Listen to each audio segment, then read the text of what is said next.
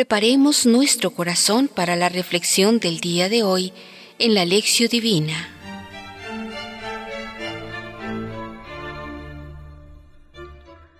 Hoy 2 de enero, la lectura es tomada del Evangelista San Juan, capítulo 1, versos del 19 al 28.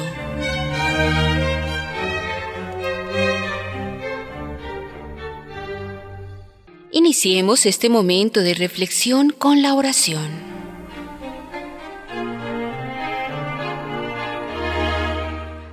Señor, ciertamente no soy digno de tu amor. Por eso te pido ilumines este tiempo de oración para que sepa poner a un lado todo aquello que me separe de ti. Necesito de tu fortaleza y de tu guía para enderezar mi camino. Háblame, Señor, te escucho. Dios Todopoderoso, que tu salvación, luz de redención que surge en el cielo, amanezca también en nuestros corazones y los renueve para siempre. Por Cristo nuestro Señor. Amén.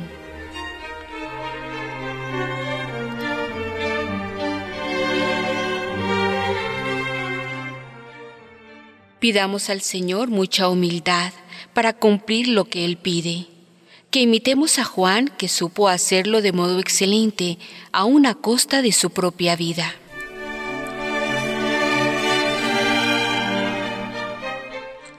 Lectura evangélica.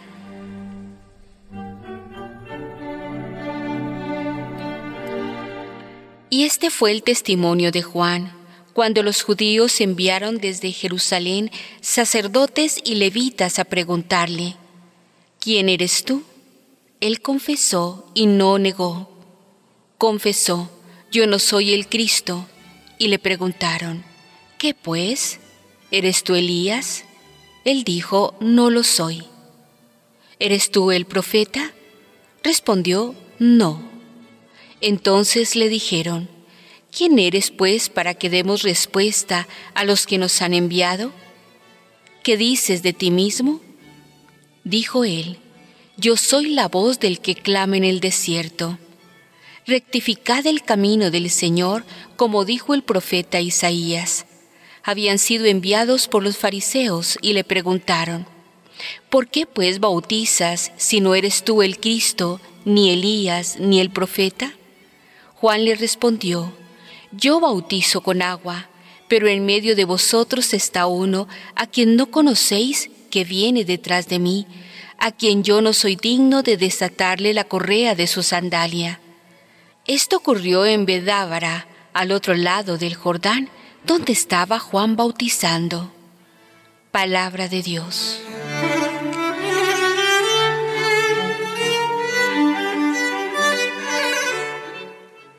Meditación del Papa Francisco.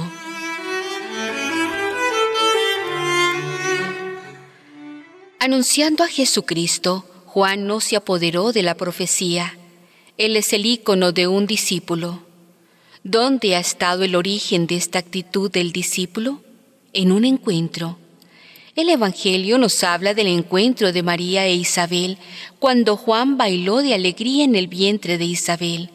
Eran primos. Quizás se han encontrado después algunas veces y ese encuentro ha llenado de alegría, de tanta alegría el corazón de Juan y lo ha transformado en discípulo. Juan es el hombre que anuncia a Jesucristo, que no se pone en el sitio de Jesucristo y que sigue el camino de Jesucristo. Nos hará bien hoy a nosotros preguntarnos sobre nuestro discipulado. ¿Anunciamos a Jesucristo? ¿Aprovechamos o no aprovechamos nuestra condición de cristianos como si fuera un privilegio? Juan no se apoderó de la profecía. ¿Vamos sobre el camino de Jesucristo? ¿El camino de la humillación, de la humildad, del abajamiento, del servicio? Y si nosotros encontramos que no estamos parados en esto, preguntamos, pero ¿cuándo ha sido mi encuentro con Jesucristo, ese encuentro que me llenó de alegría? Y volver al encuentro, volver a la primera Galilea del encuentro. Todos nosotros tenemos una. Volver a encontrarla, reencontrarnos con el Señor e ir adelante sobre este camino tan bello, en el cual Él debe crecer y nosotros disminuir. 7 de febrero del año 2014, homilía en Santa Marta.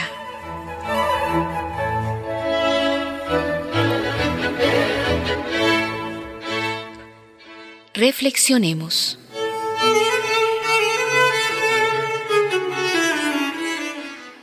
El Evangelio de hoy habla del testimonio de Juan Bautista.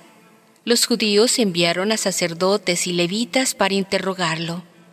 Asimismo, algunos años después, mandaron a algunas personas a que controlaran la actividad de Jesús. Marcos 3:22. Hay una semejanza muy grande entre las respuestas de la gente respecto a Jesús y las preguntas que las autoridades hicieron a Juan. Jesús preguntó a los discípulos, ¿quién dice la gente que yo soy? Ellos respondieron, Elías, Juan Bautista, Jeremías, algunos de los profetas. Marcos 8, 27, 28. Las autoridades plantearon las mismas preguntas a Juan. ¿Quién eres? ¿El Mesías? ¿Elías? ¿El profeta? Juan respondió citando al profeta Isaías. Yo soy la voz del que grita en el desierto, preparad el camino al Señor. Los otros tres evangelios tienen también la misma afirmación respecto de Juan. No es el Mesías, pero vino a preparar la llegada del Mesías. Marcos 1.3, Mateo 3.3, Lucas 3.4. Los cuatro evangelios presentan una gran atención a la actividad y al testimonio de Juan Bautista. ¿Cuál es el motivo de esta insistencia de los evangelios en decir que Juan no es el Mesías?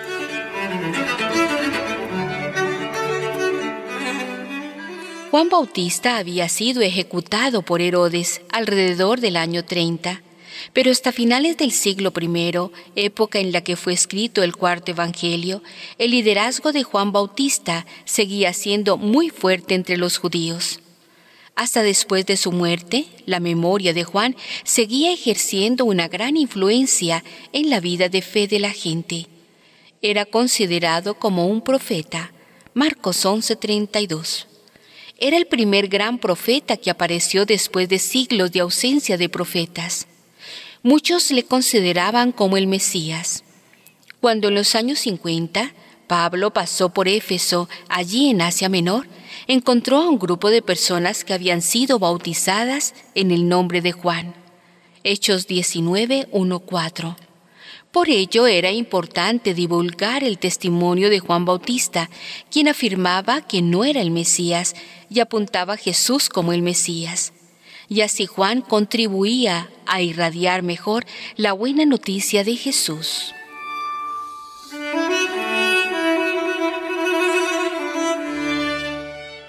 ¿Por qué bautizas entonces si no eres el Cristo, ni Elías, ni el profeta?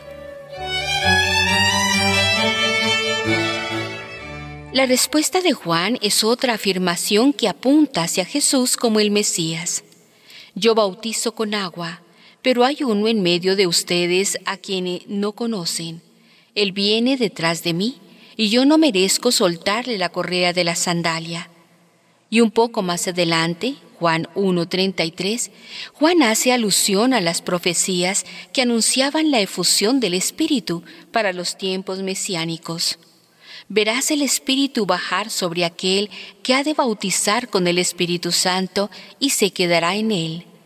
Isaías 11.1.9, Ezequiel 36, 25, 27, Joel 3, 2.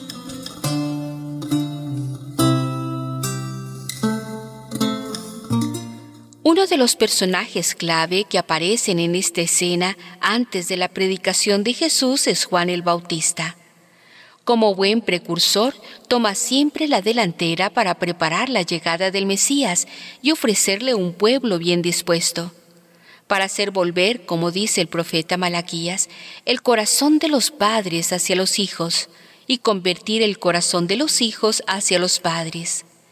Es este mismo profeta quien, refiriéndose a la misión del nuevo Elías, anuncia a Israel esta promesa de parte de Dios. He aquí que yo envío mi mensajero delante de ti, que preparará el camino delante de mí. Malaquías 3:1.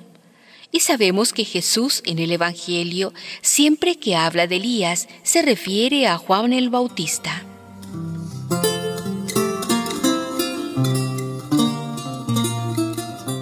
Pero, ¿quién es Juan Bautista?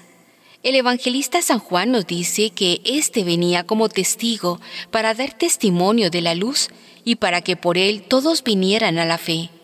No era él la luz, sino testigo de la luz. Juan 1, 7, 8. Su misión es, por tanto, hablar en nombre de otro y dar testimonio en favor de otro. Mucha humildad se necesita para cumplir esta misión y Juan supo hacerlo de modo excelente, aún a costa de su vida. Cuando se presentaron ante él los sacerdotes y levitas, enviados por las autoridades judías desde Jerusalén, confesó con toda claridad, Yo no soy el Mesías. Respondió sin rodeos. Y sin las falsas modestias típicas de las mojigatas, también declaró que él no era ni Elías ni el profeta, él simplemente y llanamente se autodefinía la voz. Sí, la voz que grita en el desierto, como dice Isaías.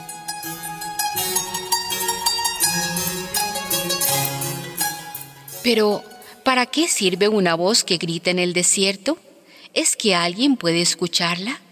El desierto significa que tenemos que hacer espacios de silencio en la soledad de nuestro interior de nuestro corazón para acoger esta voz. Y también que hemos de saber desprendernos de las cosas materiales que nos disipan y nos distraen para poder concentrarnos en lo esencial. San Agustín comenta bellamente este pasaje en uno de sus sermones, diciendo que Juan era la voz y Cristo la palabra eterna del Padre. El sonido de la voz de Juan permitió a Jesús pronunciar la palabra de vida y hacerla llegar hasta nuestro corazón. Juan cumplió su misión de voz y desapareció. Conviene que Él crezca, dirá en otro momento, y que yo disminuya.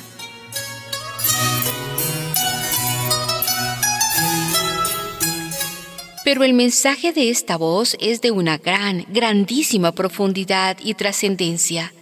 Preparad los caminos del Señor, clama esta voz. Preparad los caminos del Señor significa abandonar el pecado y acercarnos a la gracia.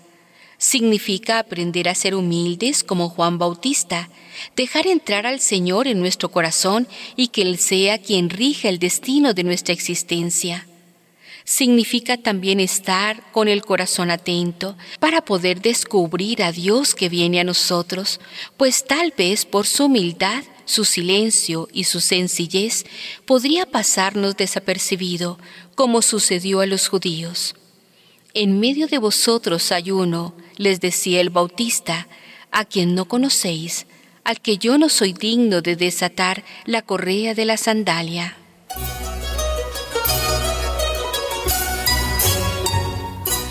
Ojalá pues que seamos dóciles a esta voz que grita en el desierto y sigamos preparando los caminos del Señor. Que cuando Cristo venga nos encuentre a todos con el alma bien dispuesta, prontos para escuchar su palabra, para acoger su mensaje y recibir su salvación.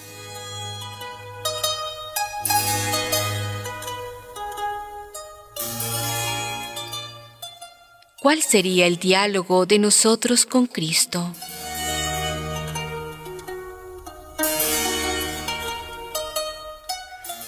Necesito ser más humilde, Señor, para permanecer cerca de ti, conociendo y haciendo vida tu Evangelio. Tú eres la única fuente de la santidad. Nada puedo ni debo hacer al margen de tu voluntad. De nada me sirve la fama, ni los bienes. Lo único que me debe importar es permanecer unido a tu gracia para poder realizar la misión que me has encomendado.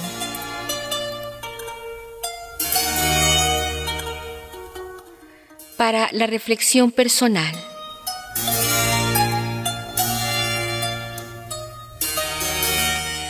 ¿Ha habido en mi vida algún Juan Bautista que preparaba el camino a Jesús?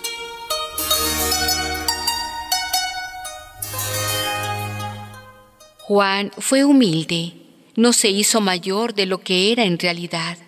¿Tú has sido bautista para alguien?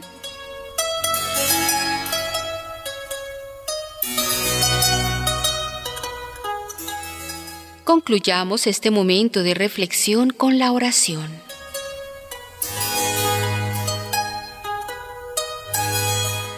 Los confines de la tierra han visto la salvación de nuestro Dios.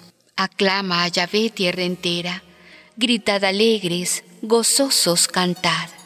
Salmo 98, 3, 4.